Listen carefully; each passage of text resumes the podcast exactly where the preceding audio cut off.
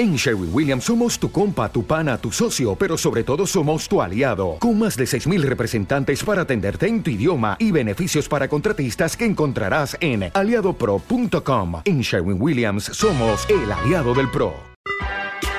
Estás escuchando esmiradio.es. Si te quieres poner en contacto con la emisora, puedes hacerlo enviando un email a info@esmiradio.es.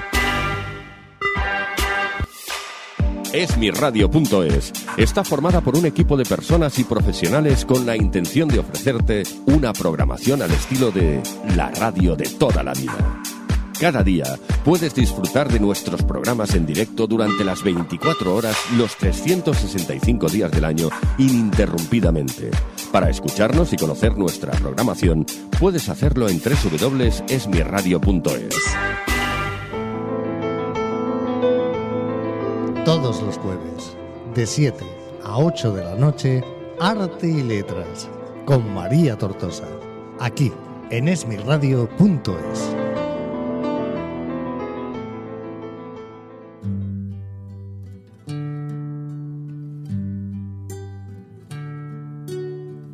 En la puerta del cielo, la gente eran lentejas, cada palabra inventada al momento se hacía vieja. En la puerta del cielo, la fresa combinaba con limón, la ginebra con tónica y el sueño con ilusión. En la puerta del cielo, tus orejas, barbilla, nariz acariciaban mis manos, cerrando cualquier cicatriz. Se retorcían las lámparas mientras embadurnaba tus pies y la magia se convertía en una caja, al derecho pero sobre todo al revés. En la puerta del cielo, la risa inundaba el sonido bloqueando cualquier teléfono de alguna diva que no ha venido. Blanqueábamos cualquier rodaje como billetes de 500 cuando ebrio de sinceridad me dijo por ti lo intento. Pues ya estamos preparados. Un jueves más, una tarde más, aquí en Arte y Letras a las 7 de la tarde, ya lo sabéis, todos los jueves, como he dicho ahora al principio, en esmiradio.es. Y hoy estoy acompañada de Pedro de la Prada, que no sé cómo presentarle, porque ha hecho un montón de cosas en la música y fuera de la música también. Pero vamos, Pedro, ¿cómo quieres que te presente? ¿Como cantante, compositor, eh, productor? Bueno, pues artista. Artista. artista en general. Artista en general. artista en general que empiezas muy jovencito, muy jovencito. Sí, sí. Bueno, yo la primera guitarra me la regalaron a los 13 años Mm. y ya empecé a componer porque una cosa que una idea que yo tenía de ya con, con 12 años eh, mi idea no era ser cantante sino compositor yo quería componer canciones No me digas que a los 12 años ya Sí, sabías que... sí sí a los 12 años hice mi primera canción Sí. Sí, sí, mi, yo pensaba, yo no, no, cantar, me daba igual, o sea, cantar las cantaba, pero mi idea era componer y componer y, y hacer canciones. Pero a los 12 años uno quiere ser futbolista, no quiere ser, ¿no? Sí, yo Cuando eres chico me refiero, ¿no? Cuando eres chica, muchas chicas que ahora que también, que quieren ser futbolistas, sí. hay que decirlo. Pero, pero lo normal, ¿no? Es que a los 12 años médico, futbolista, eh, bombero, policía, Bueno, sí, eh, pero compositor. sí, no, no sé, bueno, yo tengo familia que, que tengo un tío que era músico, que era compositor, pero Sí. bueno, tampoco había una relación directa, directa con él, no sé de dónde me viene, pero... ¿En tu casa se oía mucha música de pequeño, por sí, sí, eso sí, en mi casa la música era una constante. Sí, sí. Yo quería ser directora, fíjate. O sea, a mí me emocionaba... ¿Directora de? De orquesta. Ah, de orquesta. Sí. A mí me emocionaba ponerme la, la música clásica, sobre todo. Es que imponía mucho el director ahí. Sí, yo me veía dirigiendo ahí, y saludaba y todo, porque la gente me aplaudía, ¿no? Y es esa imaginación que al final tenemos todos los niños Y por eso te preguntaba un poco, porque lo- no es normal, ¿no? Que con 12 años eh, Ujú. uno diga, pues quiero ser compositor, ¿no? Sí, sí.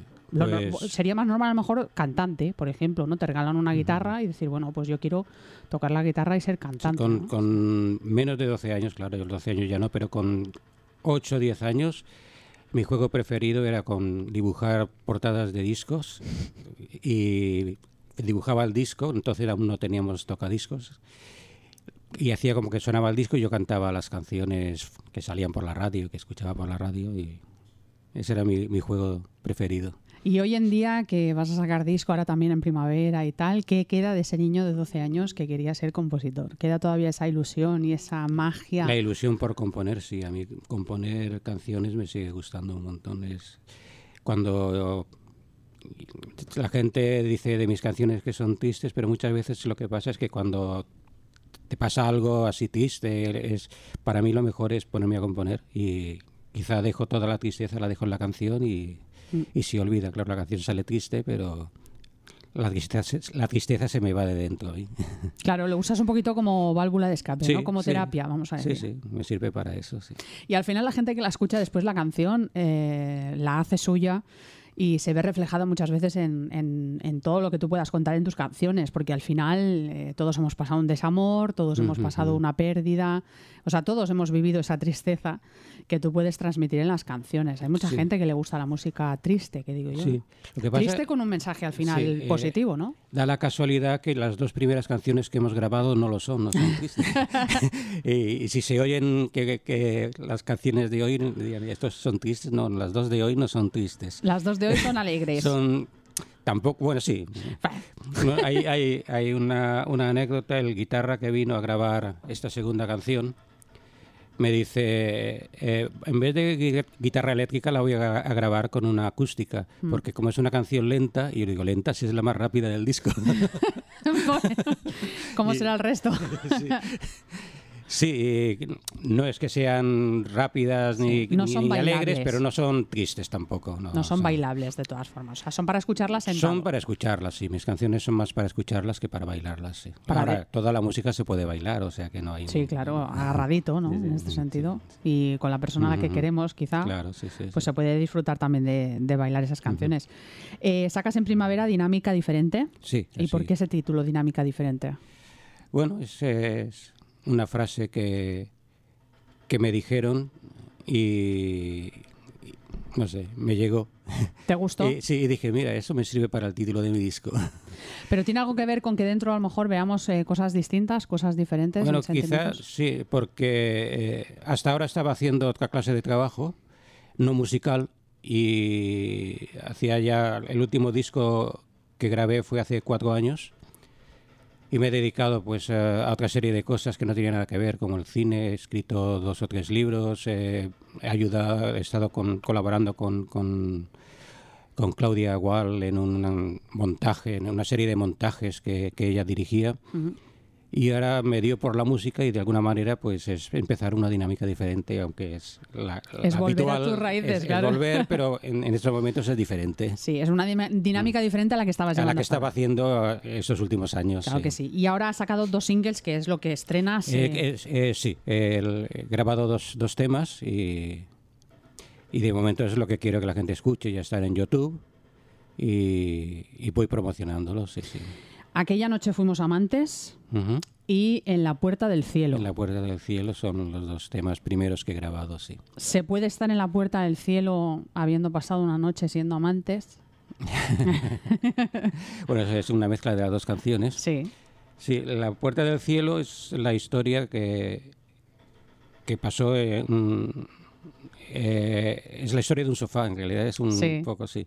Eh, una noche, una- un mes... Se puede ser amante de un sofá también. ¿eh? Sí, Hay- de hecho, hay mucha gente que tiene como amante el sofá. eso sí. Eso O sí. el sillón cómodo de casa. No, no, no, no tiene que ver porque no la, la, la Puerta del Cielo no es, no es nada relacionado con, con amantes. Es la historia de una amiga que estuvo un mes viviendo en mi casa y entonces por la noche en el sofá nos sentábamos, nos hacíamos un gin tonic y empezábamos a hablar y a, pro- y a hacer proyectos porque también está dentro del mundo de la, de la cultura. Y bueno, ahí eh, acabábamos a las 3 a las 4 de la madrugada eh, nada, riéndonos todo el rato, que era lo importante. ¿Y eso para ti sería la puerta del cielo? Sí, porque duró mucho, fue muy diferente y fue un, no sé, fue compartir una serie de, de no solo de, de, ideas artísticas, sino contarnos nuestras penas, nuestras tristezas y, y fue un poco eso, el entrar en, en una dimensión diferente. Uh -huh. ¿Y el otro? Aquella noche fuimos amantes. Sí, esto es una, un sueño, en realidad es, es, es un sueño, es el sueño de una persona que sueña que es amante de, de otra. Uh -huh. Y ya podemos ver los vídeos, como has dicho, en YouTube. Sí, sí. ¿En qué canal podemos ver los vídeos?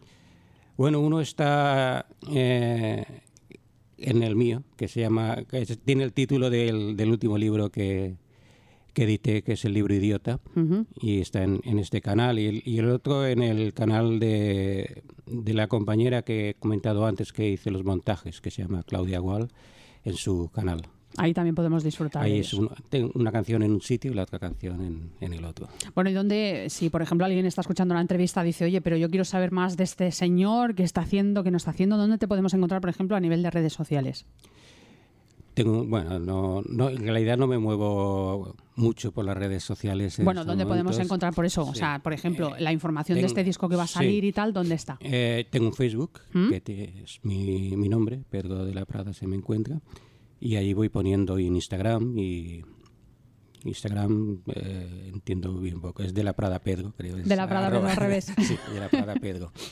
Muy bien, pues ahí queda dicho a todos los oyentes, sobre todo que si estáis escuchando esta entrevista y queréis encontrar información sobre el disco que va a sacar en primavera, Dinámica Diferente, ahí podemos encontrar... Sí, yo puedo dar alguna información de estos dos temas y de lo, de lo que estamos preparando. Llevo muchos años en eso de la música y he tenido la suerte de conocer a una serie de artistas con, con nombre, mm. artistas famosos de alguna manera. Y me están ayudando a, a realizar el disco. En, en, la canción, en, en, La Puerta del Cielo, el bajo lo toca el bajista del grupo Maldita Nerea, mm. Rafa. Y, en, y el, una de las voces es el Manel Josep de la Orquesta Platería. Y, en, y en el otro tema está haciéndome voces Leslie de los Sirex. Uh -huh. Y está planeado también, bueno, los Manolos a los que conocí hace tiempo me están ayudando en la promoción, han, han grabado conmigo una especie de, de anuncio con, hablando del nombre, dinámica diferente, así un poco divertido, mm. y, que ya he puesto en, en YouTube y en, y en Instagram.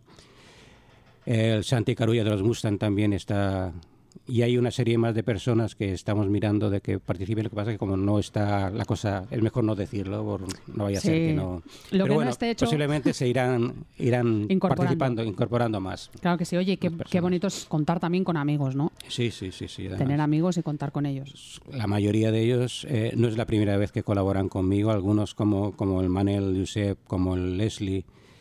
Eh, lo, lo, llevan haciendo hace, pues, a Leslie lo conozco hace 25 años y desde entonces eh, ha yo creo que ha participado ya no solo en los discos que he hecho, sino también en, en los libros. En mm. los libros que he hecho ha participado y en las películas, que he hecho tres películas, en las tres sale, sale Leslie. Y Santi Carulla también, ya lo he conocido posteriormente, pero también ha participado en, en, varias de las cosas que ha hecho Manuel Josep, no digamos, también un montón de cosas. Mm. Con 17 años eh, creas el grupo de rock Aceleración y dos años después Centauro. Centauro, sí.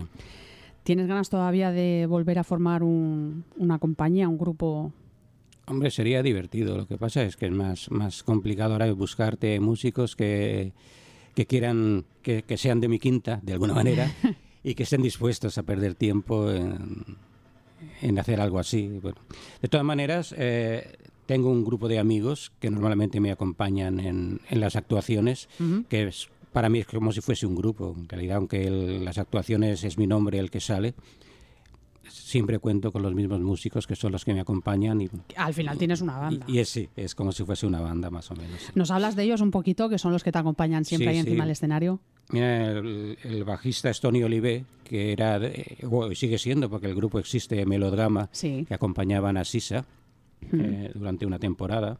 Es un grupo de rock. Siguen tocando y siguen mm. actuando. El, el saxo es Kim Sánchez, también hace mucho tiempo que toco con él.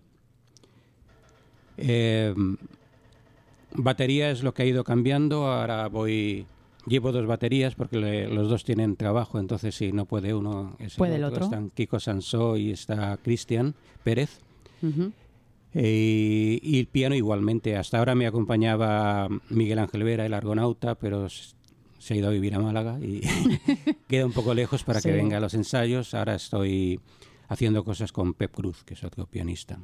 Bueno, también es bonito ir, pues eso, ¿no? Eh, configurando esa banda que te pueda acompañar y que sobre todo pues haya buen feeling encima del escenario y bajo del escenario también, ¿no? Son Sí, muchas sí, horas sí. al final Sí, muchas horas de pasa- ensayo y muchas horas de, de cervezas. de cervezas, de conversaciones y de y, y también de desencuentros, porque quién, ¿sabes? O sea, normalmente tú porque estás como solista en este caso y es una banda la que te acompaña.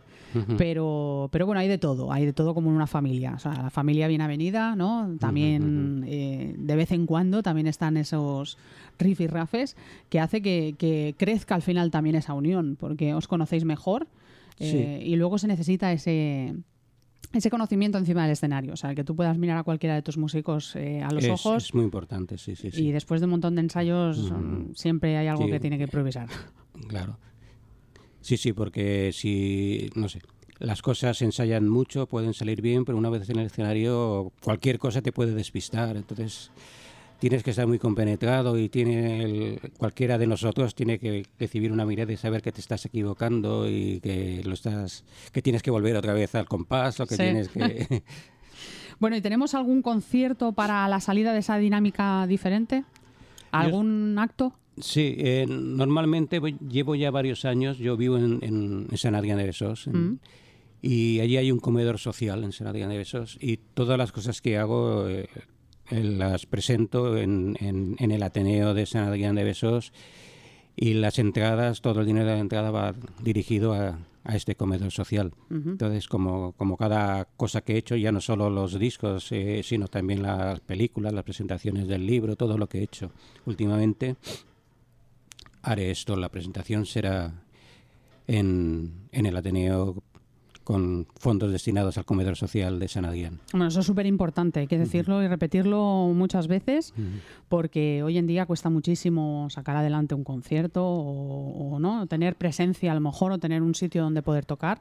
Y si aún encima se donan las, eh, lo, lo que se recaude en las entradas, Sí, sí, sí. eh, sea mucho, sea poco, a un, ¿no? un, a un fin. Como, como Social, es este, por ejemplo, social, sí, sí. un fin social, eh, eso hay que darle eh, máxima prioridad, sobre todo por encima de todas las cosas, ¿no? Sí, sí, claro, hombre. No solo la- las entradas del concierto, sino el- si el disco se obtiene alguna recaudación de la venta del disco, también va para el comedor social. Estoy haciéndolo. Muy bien, pues lo Mm. repetimos, Pedro, ¿te parece? ¿Dónde vas a hacer el concierto para que la gente lo tenga Sí, concienciado en su aún no cabeza? tiene fecha porque aún no hay fecha, porque esto de las grabaciones de, de un disco sabes cuándo empieza. Pero Hemos no- dicho primavera, pero no sabemos sabes cuándo, se acaba. exactamente. Pero Sí. bueno, para que la gente vaya Sí. teniendo su conciencia. Pero mi idea, como cada, cada vez que he presentado algo, es hacerlo en el Ateneo de San Adrián de Besos. En el Ateneo de San Adrián del Besós y ahí estaremos pendientes eh, nosotros también para que cuando tengas la fecha nos la digas y la podamos compartir en nuestras redes sociales para que la gente pueda ir y que sepa que si se va a gastar el dinero en un... Primera para disfrutar de un concierto, que eso ya se lo va a llevar. Eh, pues que luego esa inversión va a servir también para ayudar a otras personas que lo necesitan. Has escrito libros, sacas música, has hecho cine también, has Sí. hecho cortometraje. Mm, Supongo que no tienes una predilección o no tienes eh, una, un asiento donde quedarte sentado. O sea, tú te vas cambiando un poquito de silla. Eh, cuando estás escribiendo, estás sentado en una silla, eres escritor. Cuando estás componiendo, eres compositor y te cambias de silla. Cuando no te sientas en un sofá y haces un corto. Mm, Predilección, sí, la música. Sí. Sí, la música por encima de Además, si, si se ven mis películas, las tres tienen que ver mucho con la Con la música. música. sí. Mm. Y, y en cuanto a los libros, eh, el primero era un cuento que se incluía un disco con las canciones de, Mm. que salían en el cuento. Sí. Eh, Gloria y Ramón, ¿no? Gloria y Ramón. Y el segundo y el tercero no, pero el, el quinto libro que escribí también o sea, había canciones dentro, había poemas y también estaba un poco relacionado con la música. La música para mí es lo primero. O sea que ese sería el eje de, de todo tu Sí, trabajo sí, artístico, vamos a decir. ¿Y cómo ha ido surgiendo poco a poco? Porque te, te independizas muy, muy joven, o sea, sales de tu casa muy jovencito y a los 12 años ya tienes claro que quieres ser compositor, pero supongo que la vida te va colocando también en, en, ¿no? en, en sitios en los que a lo mejor no son los que tú eh, con 12 años pues hubieras previsto. ¿Cómo va evolucionando la vida de Pedro durante todos estos años hasta hoy en día que sacas este disco eh, en relación a la parte artística? Sí. Porque bueno, a nivel bueno, profesional quiero decir que yo no sé no, si a nivel de la parte artística tuve la mala suerte de aprobar unas oposiciones para correos. es lo que te iba a decir. y entonces cuando ya tienes un trabajo fijo te duermes un poco. Ya ya tengo mi sueldo, ya de aquí no me van a echar. Lo otro queda como hobby. Sí, queda un poco aparte. Lo vas haciendo porque, claro, no, no puedes dejarlo. Durante todos estos años yo he ido componiendo, he ido actuando y he ido haciendo cosas. Pero quizás no me he dedicado a lo que me tenía que haber dedicado y y un poco ha sido por esto, porque de alguna manera ya sabes, además que el, trabajo tampoco te deja las horas suficientes como para dedicarte. El trabajo, la familia, claro, todo. Terminas de trabajar y claro, no te vas a poner... Estás, llegas cansado a casa, cuando tienes familia, la familia no te deja porque dice, hombre, estate un rato con nosotros también. Mm. Y te queda muy poco tiempo para hacer lo que te gusta, claro. ¿Y eso crees que te va a dejar una espinita el día de mañana Mm, puede ser. Lo que pasa es que yo soy muy conformista. Igual ahora que estoy, bueno, que ya he editado discos, yo la, única espinita me habría quedado si las canciones que, compongo no hubieran ido saliendo. Pero he tenido esta suerte que desde el 90 empecé a editar discos, he editado, este será el, sexto. Mm. Además estoy haciendo música para películas, no solo para, no solo para las mías, sino para toda la gente que me conoce. Lo primero que hace es pedirme a mí la música. Entonces le meto las canciones que ya he compuesto. Tengo más de 300 canciones compuestas, entonces las voy metiendo por todas partes y sé que las canciones ya están todas un poco repartidas. Aún me quedan un montón por Que tu legado está repartido, ¿no? sí, pero las canciones están repartidas y eso hace que de alguna manera me sienta, me sienta más tranquilo y más, más feliz. Que, porque mi idea es eso, que mis canciones se escuchen. ¿eh? No, no quiero ni, ni hacerme rico, desde luego. Ni fama ni reconocimiento, ¿no? Como sí, sí, yo lo que quiero es que mis canciones se escuchen y es lo que a mí me gustaría. Claro, lo que pasa es que a lo mejor quizá el cine, ¿no? O la banda sonora es la, ese gran, eh, voy a decir, agujero negro que a veces tenemos los que nos encanta la música, ¿no? Que es mucho más difícil reconocer eh, a un compositor de música para cine que, a un cantante que se sube prácticamente cada día a diario. Sí, bueno, pero mientras la música se conozca, claro. yo ya estoy tranquilo. Ya, ya, te digo que yo no, es mi, mi finalidad el, hacerme famoso. Claro, no, y al final es que es lo que decimos, o sea, es que el que tenga una finalidad a nivel de arte... Mm. Eh, mal empieza, o mal sigue o mal continúa, porque el arte tiene que ser así, o sea, no tiene que ser gratuito, pero, pero el arte tiene que ser compartir en todos los aspectos, sea música, sea cine, sea teatro, sea tal, que luego eso te reporta un reconocimiento y que la gente sepa que existe Pedro de la Prado Claro, cualquier otro, pues, pues bueno, sí, no, y reconocimiento y un poco la fama sirve simplemente para que la gente te conozca y conozca lo que haces. Puedas compartir más. Puedas compartir más, claro. Lo mismo el dinero que la fama que todo esto, si sirve para algo es para eso. O, si a mí me sirve para algo sería para eso. Claro. Para que la gente conociera más lo que yo hago, porque claro, con lo que hago ahora es tengo más difícil de promocionarlo de que llegue a la gente y mm. la única manera de que de que pueda llegar es esto el ir por como, como hoy con hablar a una emisora de radio, que te saquen en una televisión, en un periódico. El boca a boca, las redes eh, sociales, bueno, al final... Las redes sociales hay que saber moverlas. Yo, a mi edad ya me cuesta más entenderlas y bueno, es un poquito más complicado, pero hay que estar ahí también, como todo. O sea, esto no te he preguntado si el disco supongo que saldrá físicamente, porque ya has dicho que lo podéis vender en los conciertos, pero saldrá también a nivel digital, saldrá en Spotify, en iTunes y todas estas cosas modernas. Sí, yo hasta ahora las últimas grabaciones la he hecho con una editora que se llama Dixmedi, que ella, esta editora la distribuye por, por las tiendas y me da una serie de de CDs y que son los que yo voy vendiendo, que son en este caso no los vende ellos, sino en este caso se le darán directamente al comedor social para que sean ellos los que los vendan y se queden con el beneficio de la venta. Muy bien, Pedro, pues dinámica diferente, primavera. mm, En primavera. que la sí, sangre altera. sí, todo va bien. Si todo va bien, no sabemos si a principios, mitades o finales, cerca ya del verano, quizá. Tendremos ese disco, espero que lo traigas físicamente, porque ya sabes que aquí mm, Sí, ya veo que hay mucho, Sí. mucho CD. defendemos, bueno, y vinilos porque no los tenemos aquí en este despacho, pero también los hay, de haber los haylos. O sea. Vinilos sobre todo, que el sonido del vinilo no tiene nada que ver con, con el CD. No, no. Y ahora se vuelve otra vez a poner de moda, creo. El vinilo está saliendo, ¿no? Sí, pero a nivel de colección, yo Bueno, siempre sí, sí, claro. ¿sabes? O sea, vinilos Claro. de color naranja, de color blanco, todo el mundo ahora se ha puesto de moda el sacar el vinilo porque es como vintage ahora ya, ¿no? ¿Sabes? El tema del vinilo, cuando incluso mi generación del 76 hemos podido disfrutar todavía del sonido del vinilo cuando éramos mm, pequeños, pequeños. O sea, sí, a lo mejor hasta los 14 o 15 años, pero ya tenemos ese recuerdo ¿no? en nuestra mente de poder haber escuchado un vinilo y si los mantenemos todavía en casa eh, con nuestro tocadiscos, pues cuando los ponemos no tiene nada que ver el sonido. Así que ojalá y las industrias volvieran a apostar por ese formato también, aparte del CD, aparte del iTunes, el Spotify, todas esas cosas modernas. Dinámica diferente. Aquella noche fuimos amantes, que ya lo tenemos disponible por ahí en vídeo también. Y en La Puerta del Cielo, que es este segundo tema que has elegido para, para presentar este disco. Muy bien.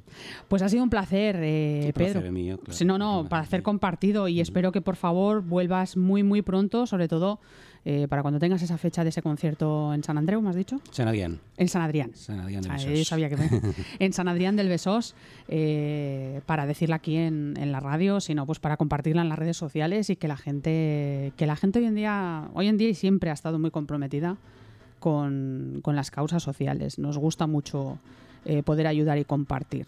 O sea, eso no Muy se bien. puede decir tanto de la política, pero sí de, sí de la sociedad y de las personas que vivimos el día a día y los problemas que hay siempre a pie de calle. Así que un placer, Pedro. Gracias.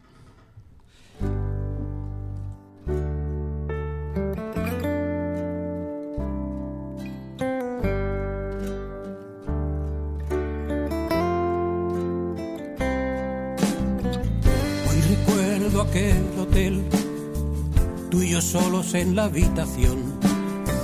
Se nos hizo larga la noche, se nos hizo grande el colchón.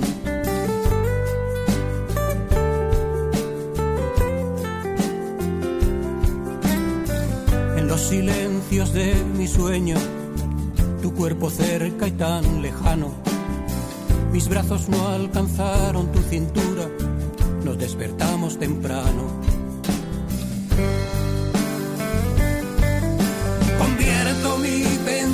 En canción para que tú la cantes y no olvidemos nunca más que aquella noche fuimos amantes.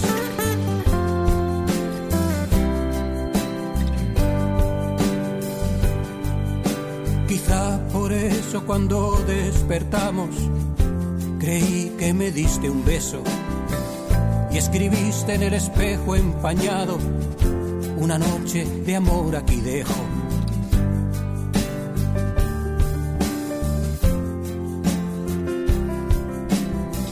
Se acabaron las desconfianzas, terminaron los fríos abrazos.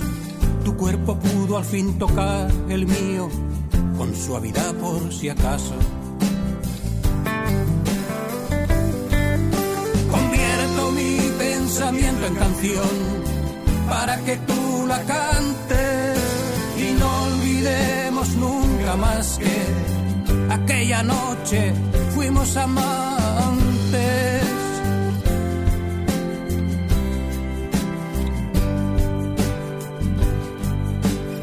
Hoy recuerdo aquel hotel, tú y yo solos en la habitación. Se nos hizo larga la noche, se nos hizo grande el colchón.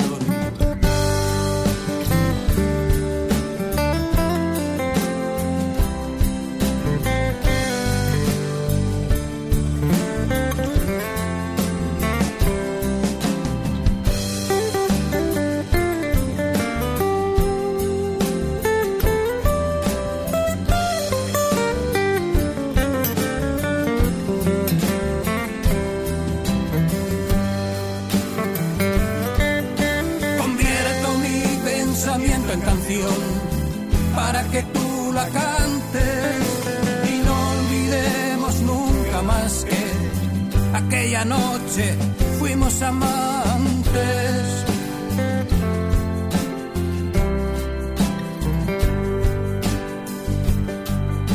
Convierto mi pensamiento en canción para que tú la cantes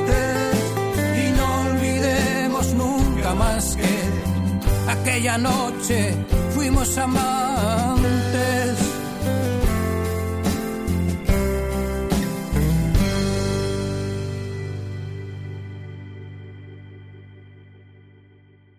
Estás escuchando Arte y Letras con María Tortosa, aquí en esmirradio.es.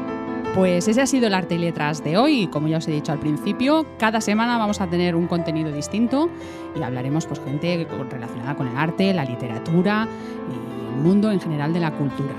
Así que os espero la semana que viene con nuevos invitados y nada más deciros que disfrutéis de toda la semana. Adiós. Todos los jueves, de 7 a 8 de la noche, Arte y Letras con María Tortosa, aquí en esmirradio.es.